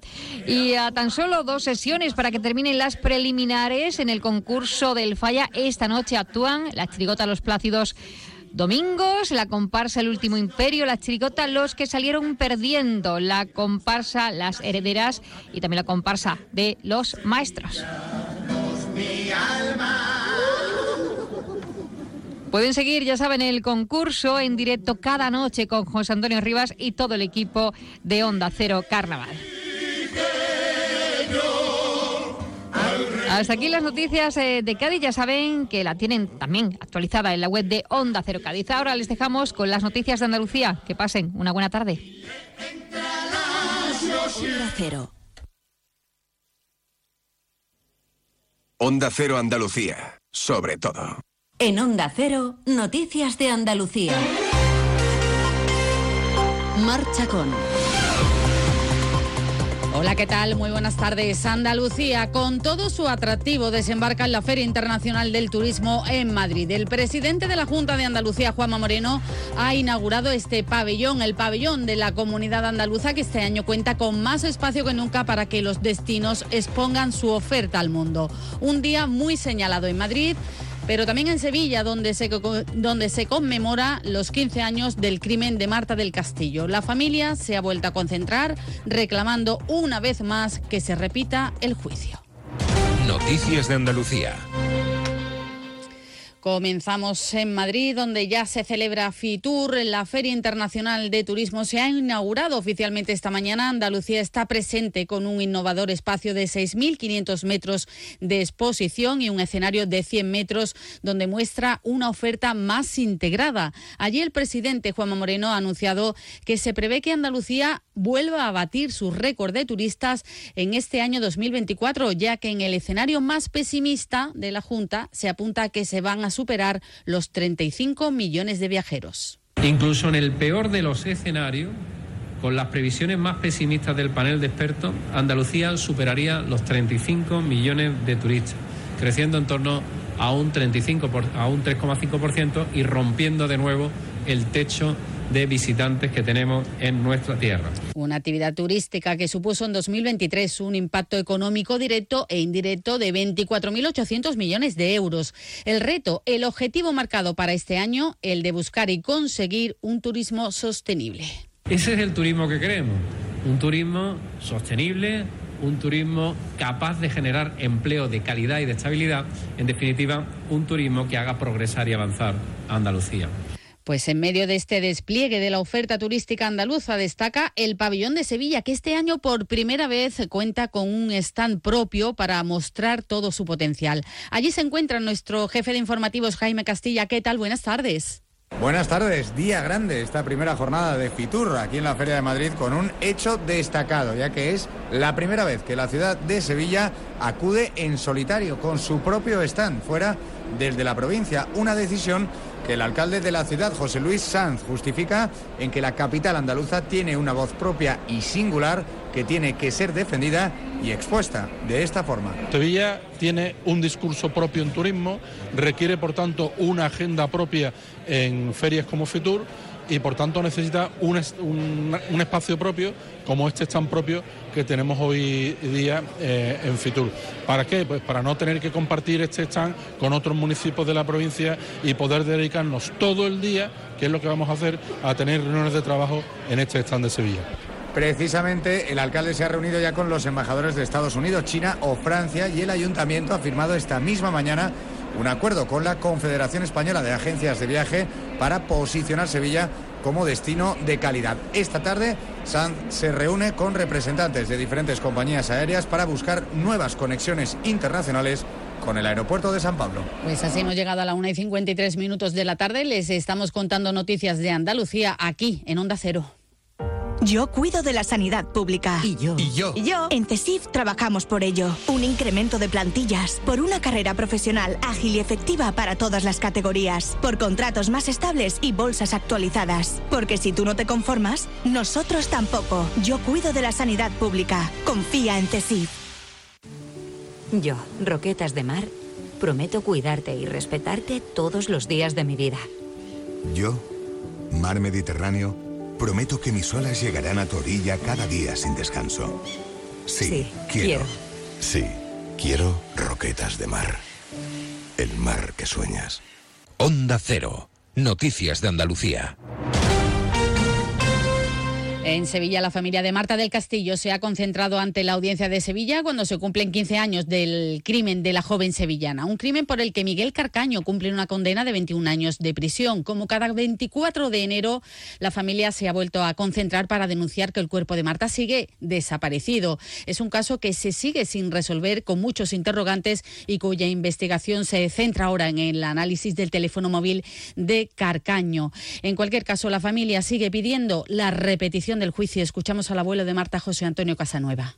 Si ha habido dos personas que han testificado ante los jueces que habían mentido y eso ha dado lugar a que el juez que llevaba el caso lo hayan equivocado, ¿por qué no se puede repetir ese juicio? Es incomprensible, porque ese juicio es vano, no ha servido para nada, han engañado a los jueces, a los jueces, dicho por los mismos jueces.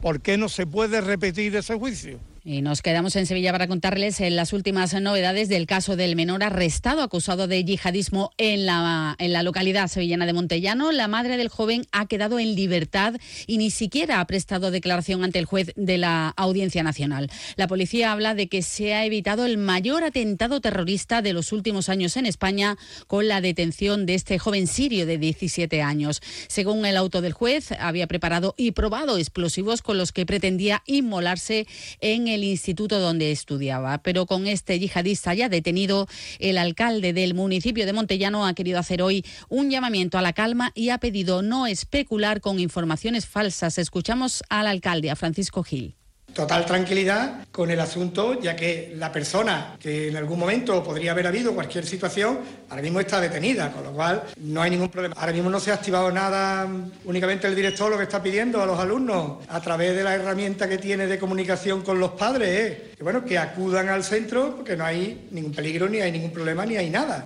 La investigación continúa abierta. Hay más de sucesos. La Policía Nacional ha desarticulado en Málaga, en la zona de la Costa del Sol, una red de asaltantes de viviendas de lujo. Se han cometido más de 70 robos y hay seis personas detenidas. Onda Cero Marbella, Alfonso Lasso. Se le atribuye a esta red más de 70 robos con fuerza en casas de lujo, la mayoría de Marbella. En cuatro de ellos, sus integrantes habrían empleado además la violencia o la intimidación. Lo tenían todo preparado al milímetro. Antes de cada asalto, los detenidos hacían un estudio exhaustivo de cada objetivo preferiblemente en zonas colindantes a campos de golf, al ser lugares con dificultad para ser detectados por la policía y de fácil huida. Son seis los arrestados por su presunta responsabilidad en los hechos, incluido el líder de la red, un ciudadano de nacionalidad albanesa altamente entrenado en materia de abordaje y contravigilancias. Y la Guardia Civil ha detenido en Sevilla dos personas como presuntos autores de varios delitos de detención ilegal, robo con fuerza y apropiación indebida después de retener en contra de su voluntad a un octogenario que residían en Ayamonte, en Huelva. Toña Alonso. El anciano fue trasladado desde Ayamonte a Sevilla por la joven y su pareja con el supuesto pretexto de cuidarlo tras haber sufrido un accidente doméstico. De esta forma habrían aprovechado la confianza que el anciano había depositado en ellos, logrando hacer uso de las tarjetas bancarias mientras permanecía en una habitación encerrado un mes y medio, en condiciones precarias, recibiendo pocos cuidados de higiene e ingiriendo escasos alimentos diarios. Llegamos así a las una, a la una y 58 minutos de la tarde. Canasta de bodegas Williams ⁇ Humbert patrocina los titulares. La Junta de Andalucía prepara ya un plan para evitar incendios forestales en Doñana. El plan está dotado de 15 millones de euros, forma parte del pacto con Doñana firmado con el Estado. EMASESA, la empresa municipal de aguas de Sevilla, va a reducir la presión del agua no antes del verano, lo hará entre las 12 de la noche y las 6 de la mañana. El Tribunal Superior de Justicia de Andalucía suelta a un hombre que fue condenado en primera instancia a 11 años y 6 meses de prisión por un delito de agresión sexual a una joven de 20 años. Y un total de cinco personas han resultado heridas en una colisión múltiple hoy miércoles en la localidad de Marbella. El accidente de tráfico se ha producido en la carretera A355 cuando han chocado seis vehículos, entre ellos un camión, una furgoneta y cuatro coches en el kilómetro 34 frente al parque de bomberos. Luis, comemos en un asiático que a mí me encanta. Uy, que va, que me miran sospechosamente. Y un hindú que yo llevo tiempo antojado. Es que a mí eso me sienta muy malamente. Mira, pues vamos a ir a uno de aquí de toda la vida que nos pone nuestra copita de canasta. A ver, empezar por ahí, con canasta donde tú quieras. En eso siempre estamos de acuerdo. Canasta. No, ni nada. Disfruta con un consumo responsable. Noticias del mediodía. Pues estamos a punto de alcanzar las 2 de la tarde. Les recordamos que la actualidad de Andalucía vuelve a partir de las 7 y 20 de la tarde aquí a su sintonía de Onda Cero. Ahora lo que toca son noticias de España y del mundo. Que tengan una feliz tarde. Onda Cero. Noticias de Andalucía.